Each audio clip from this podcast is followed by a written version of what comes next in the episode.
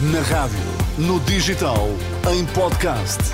Música para sentir, informação para decidir.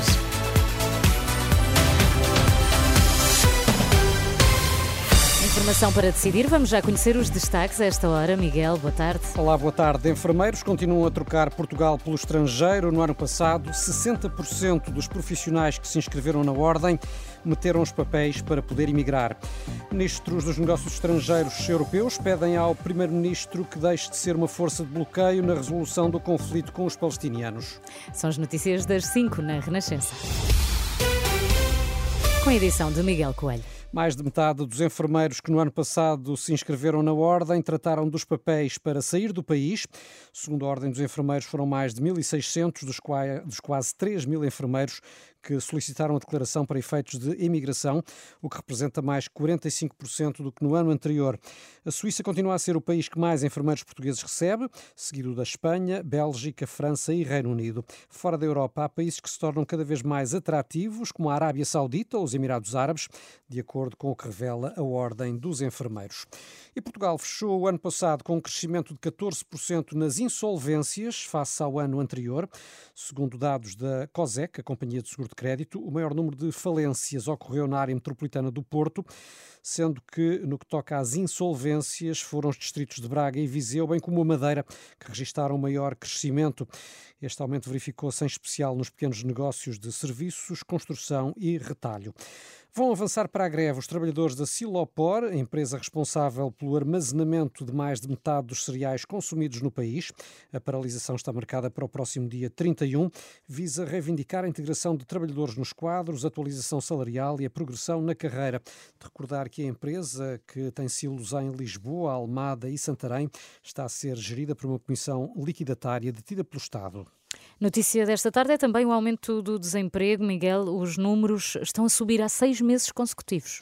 Sim, em dezembro havia mais de 317 mil pessoas inscritas no Instituto de Emprego e Formação Profissional é um aumento de 1,7% face ao mês anterior e uh, são mais 3,5% do que em dezembro do ano passado.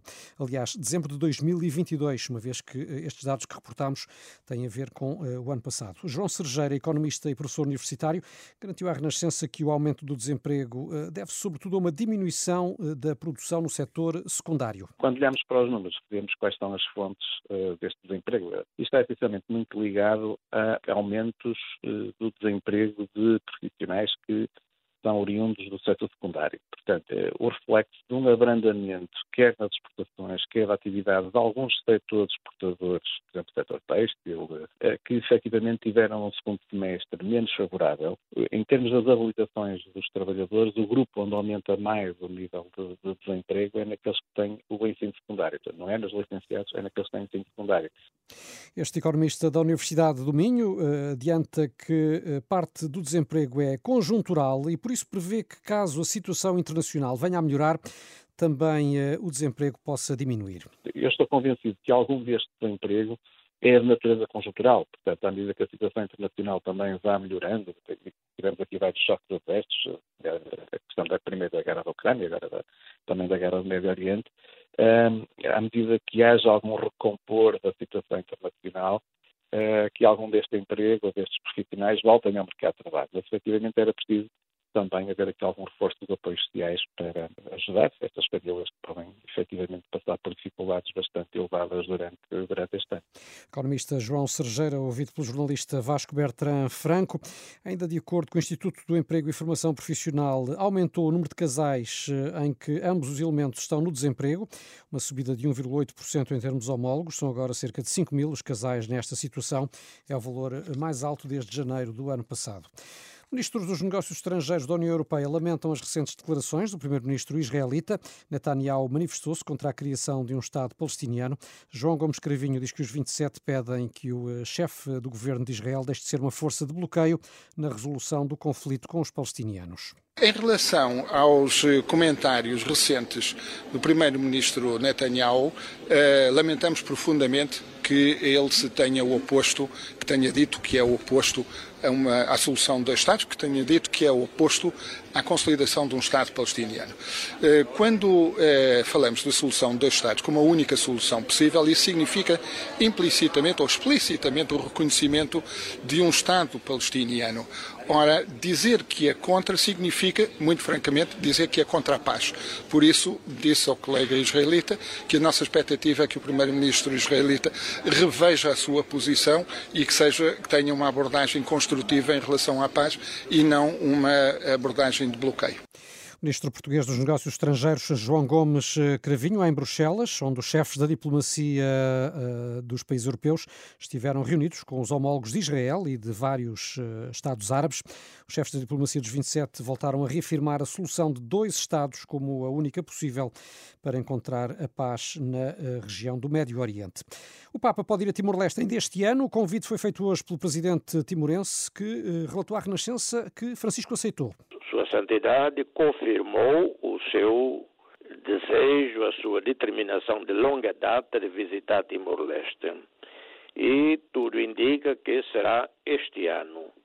Mas uh, eu não posso, uh, neste momento, ultrapassar uh, as duas autoridades protocolares que ainda estão a ver toda a agenda das viagens de Sua Santidade para a região chefe de Estado timorense, José Ramos Horta, em declarações à jornalista Carla Fino, depois do encontro que eh, manteve com o Papa no Vaticano.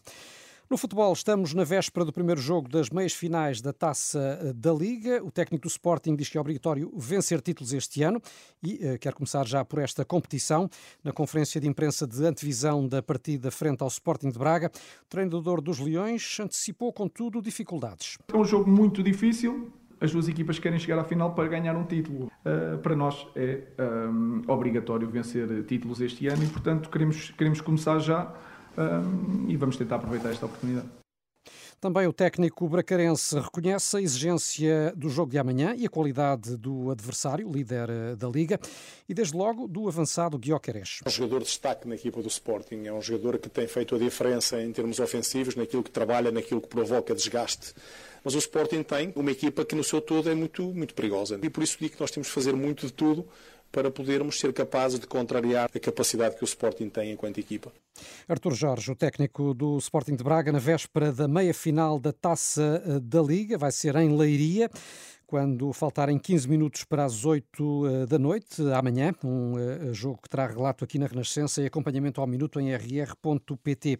E ainda notícia, Filipa, de uma chicotada psicológica. O treinador Pedro Ribeiro está de saída do Leixões, deixou o clube após duas derrotas consecutivas. O Leixões está no 16º lugar da segunda Liga. É um posto que eh, pode conduzir ao play-off de despromoção. Hum, ok, obrigada Miguel. Mais informações, já sabe as notícias sempre atualizadas em rr.pt.